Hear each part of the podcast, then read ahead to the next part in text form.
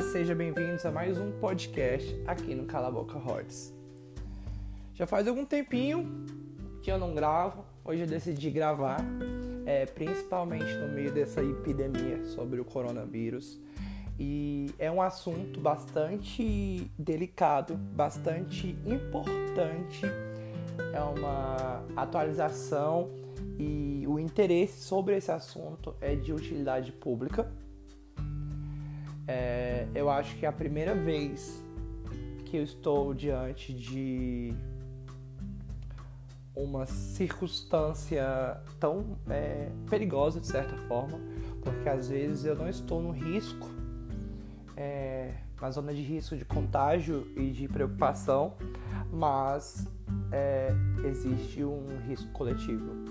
Então a gente tem mesmo que saber entender sobre esse assunto, porque a proteção minha e do próximo é, está sendo importante nesse momento.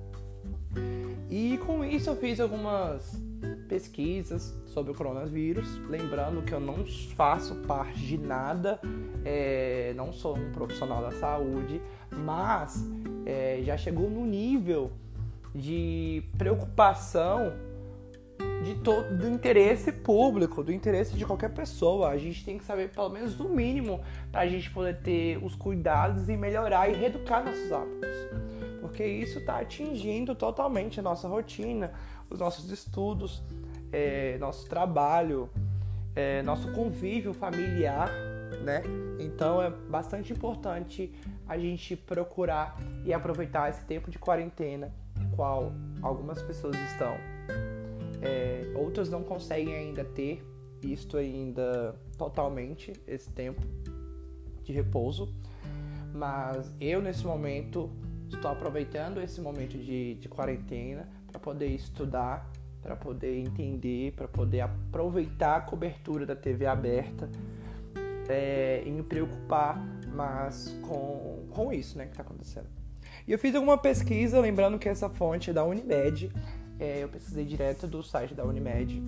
Eles fizeram. Você joga lá na internet coronavírus, é o turbilhão que vai acontecer no Google. Principalmente se você colocar coronavírus no Brasil, já tem atualizações. É, Para quem não sabe, a Rede Globo alterou toda a sua estrutura de programação. Não está passando mais novelas, é, aliás, está passando, mas elas vão ser reduzidas. Algumas elas vão ser como se fossem fases, pois já estavam, é, estavam sendo gravadas. Então eles vão pausar as gravações para que assim que isso é, comece a é, melhorar, né, a situação comece a melhorar, eles retornem, porque existe muita gente por trás de, da produção, os atores, o pessoal do elenco, o figurinista, todo mundo, né? Os câmeras. Todo mundo tá ali e tem exposição de certa forma. Então eles vão reprisar é, algumas novelas em forma especiais e a programação, principalmente da manhã matutina, ela está sendo voltada sobre o coronavírus. E aí eu fiz uma pesquisa, lembrando do site da Unimed, que falava o que é coronavírus. Para quem não sabe, o coronavírus ele é da família de vírus que pode causar doenças em animais ou humanos. Porém, atualmente ainda não tem é, algo ainda muito declarado sobre esse vírus, propriamente o Covid-19, ter atingido é, animais. Teve até um caso que parece que teve algum animal, um cachorro, não lembro, que teve isso, mas não há riscos confirmados de isso ter, é, transmitir para humanos, de um animal para humano. É, depois eu até pesquiso sobre isso mais. É, e em humanos, esse vírus eles provocam infecções respiratórias, que podem ser desde um resfriado comum até doenças mais severas. O Covid-19 ele é a doença infecciosa causada pelos mais recentes vírus, coronavírus. Lembrando que esse vírus ele não é novo. É, foi um vírus que já acontece, já, já teve há muito tempo, já está aqui no mundo há muito tempo, né? Só que ele foi sofrendo mutações e ele chegou nessa fase que está agora, que é o Covid-19.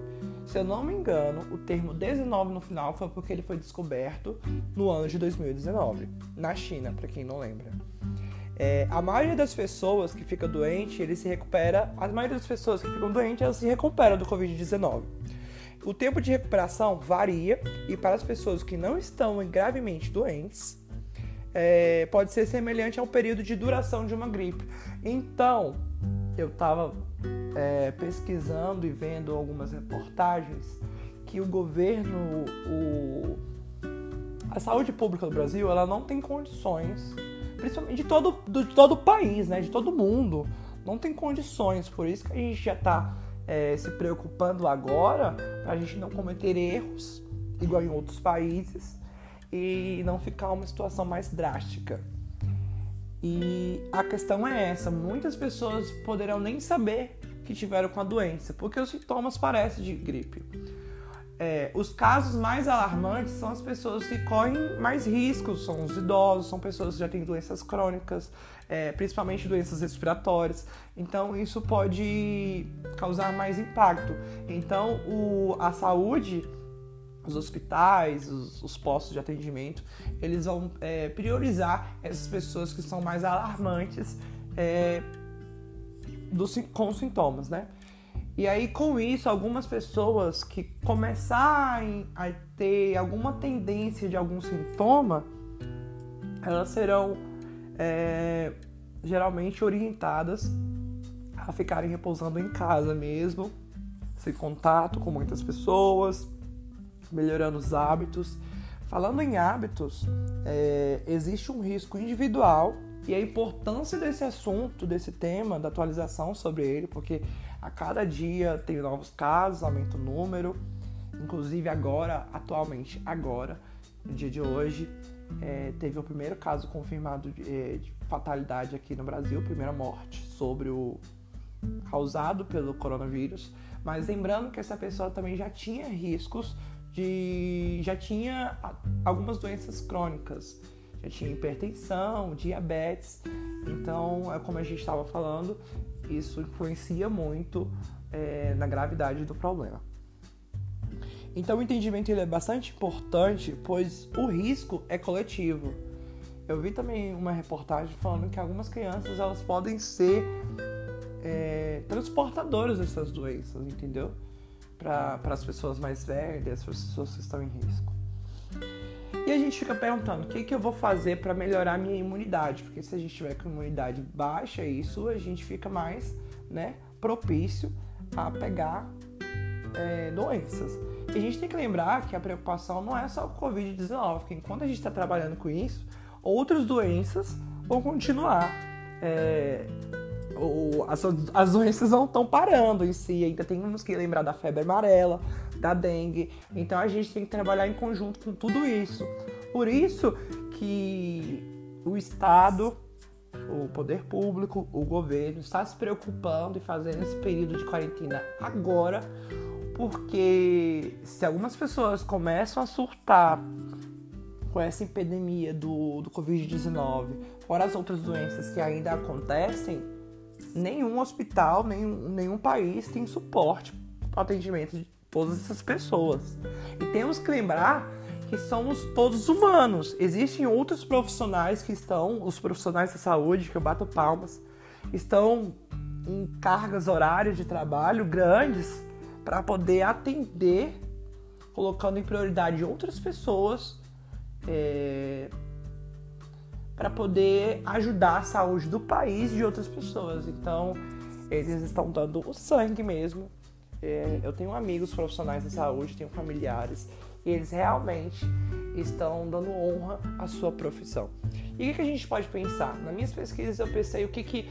É, eu ouvi uma, uma notícia ontem, uma reportagem, na verdade eu vi, é, que não existe uma maneira certa, uma receita que fala, ah, toma isso que a sua imunidade vai ficar é, alta. O que acontece é que a gente tem hábitos e coisas que a gente pode fazer para não reduzir a nossa imunidade. Como, por exemplo, tomar bastante água, ter uma alimentação mais saudável, a gente fugir de circunstâncias e momentos estressantes, a higiene, principalmente a higiene agora, gente, álcool em gel, está sendo difícil de procurar, de achar no caso, é, lavar as mãos, exercícios físicos, é, os exercícios físicos em academias, eles foram suspensos, pelo menos em alguns estados. Aqui em Brasília já foi suspenso. Mas se você quiser praticar um exercício físico que seja, pelo que eu vi, a orientação é em espaços abertos, que não tenha muita aglomeração de pessoas e o contato. Ou você pode fazer algum, praticar algum treino, alguma coisa mesmo em casa. É, o que não pode também é deixar seu corpo sedentário, fazer uma má alimentação, não ter higiene, e com isso aumenta riscos, porque se uma hora você precisar né, fazer alguma coisa importante, que você vai estar em contato com outras pessoas, isso pode ser uma coisa preocupante. E boa noite de sono também, gente. Sono é fundamental para o corpo descansar, para melhorar o metabolismo, para ele trabalhar. E isso a gente pensa que não, a gente tem esse hábito de não pensar nisso, mas o sono ele ajuda muito, muito, muito é, e o nosso corpo agradece. E com isso, gente, a gente precisa é, monitorar os nossos hábitos conscientes para transformação em hábitos inconscientes. Principalmente aqui no Brasil, a gente tem a cultura de falar com fulano, cicrano, abraçar, beijar. A gente se sente mal se a gente não fazer uma cumprimentação saudosa, sabe? Tanto quando a gente vai para, outras culturas, outros lugares, ou conhece uma pessoa que não tem que é um pouco mais preservada e fechada, a gente fica meio, nossa, que pessoa grossa, que pessoa arrogante, mas às vezes até o jeito da pessoa, a cultura do lugar que a gente está. E eu já vi muita gente com esse receio atualmente de poder não aceitar um cumprimento. Então tem agora umas saudações que a gente bate um cotovelo no outro, pelos pés a gente não tem como a gente evitar o contato com as pessoas, né? Mesmo que a gente esteja em casa, tem os contatos dos filhos, dos familiares, dos parentes, algumas outras prioridades. Às vezes a gente vai ter que sair para algum banco, para ir para uma padaria, ir para algum lugar. Então, a gente vai ter que se aprender a se comportar diante do público até que esse problema seja amenizado e completamente resolvido. Então, nisso, é, eu fiz toda essa, essa, essa, pesquisa, essa historinha, porque é um assunto muito importante. Eu espero que alguém que esteja escutando é, ajude a abrir a mente e buscar mais conhecimento, além dos, dos que eu noticiei aqui. Mas uma coisa que eu sempre prezo, e a reflexão que eu quero trazer agora, é sobre. Eu sempre falo isso, sobre o viver no automático eu acho que a gente tem que tirar aprendizado sobre tudo o que acontece na nossa vida e principalmente quando é uma coisa pública, que afeta a sociedade em si. É o viver em automático. A gente agora está parando para pensar e lidando com as prioridades. O que é prioridade, o que pode ser deixado para depois, como a gente vai contornar algumas situações, quem são as prioridades né, do nosso convívio, o nosso círculo de pessoas as nossas prioridades no trabalho, como a gente se comporta no trabalho, é, nossos hábitos, como eu falei, é, precisam ser trabalhados para que a gente tenha hábitos conscientes e se transformem em conscientes.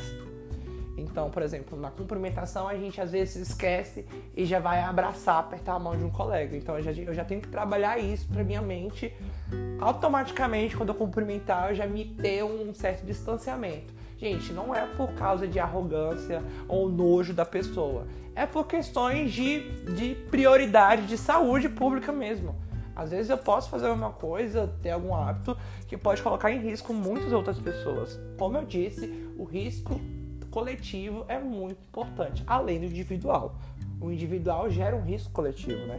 No caso.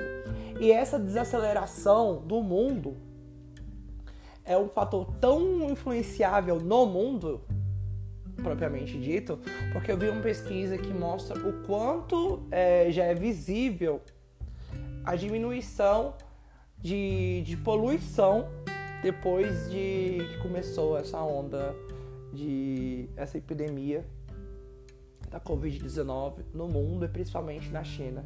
Então a gente vê o quanto os nossos hábitos uh, o quanto as indústrias, o quanto tudo que a gente precisa fazer, trabalhar, estudar, sair de casa, ter automóveis, poluição, combustível, o tanto que as nossas coisas do dia a dia interferem no mundo, no ambiente, na atmosfera, no ar que a gente respira, na sociedade, no outro que a gente dá bom dia.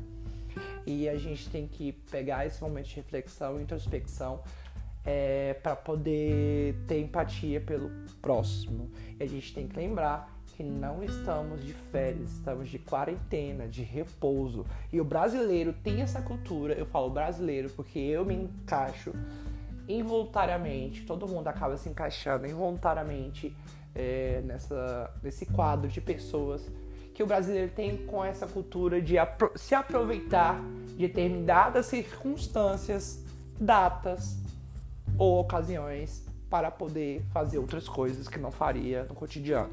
Ir à praia, ir ao cinema, beber, festar.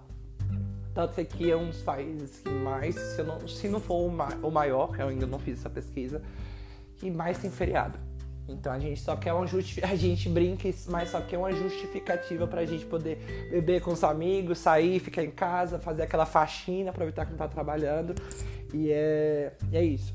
Eu também tava pensando hoje, assistindo a programação da TV aberta, tava pensando que é, tem muitos pais que estão sofrendo porque agora as crianças estão em casa e eles precisam trabalhar e não tem quem deixar, ou não sabe, tem que vai ficar aprendendo a tem que procurar coisas para aprender as crianças em casa, porque também fico com medo de levar as crianças para sair na rua, enfim. E eu fico me perguntando também por que que as TV aberta, por que que os canais de TV aberta não estão se programando para ter pelo menos um momento de conteúdo educativo ou conteúdo infantil. Vamos pensar também nos pais que estão com suas crianças em casa, que não têm acesso a um Netflix, não têm acesso a uma internet. É...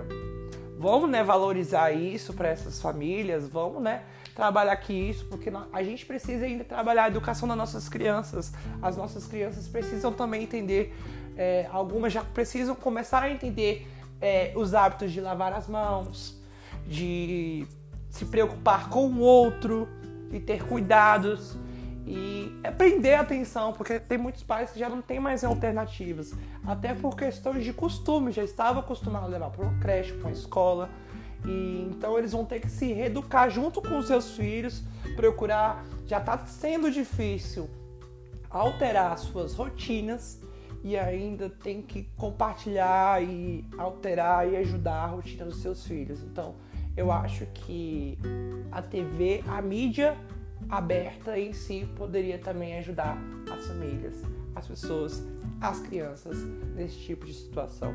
E eu, como eu cresci numa época que tinha muita informação infantil, da época de TV Globinho, é, programas assim, é, infantis e jovens, e para jovens, na TV aberta, eu sinto essa carência hoje em dia e eu vejo, eu penso, eu acredito que sim, é, acaba influenciando no cotidiano, na cotidiano e na cultura das crianças e dos adolescentes, porque eles acabam é, jogados na internet e daí na internet a gente sabe se a gente não tiver um controle é, com que as nossas crianças ou com que até a gente mesmo consome, é muito fácil da gente começar numa coisa e se desvincular.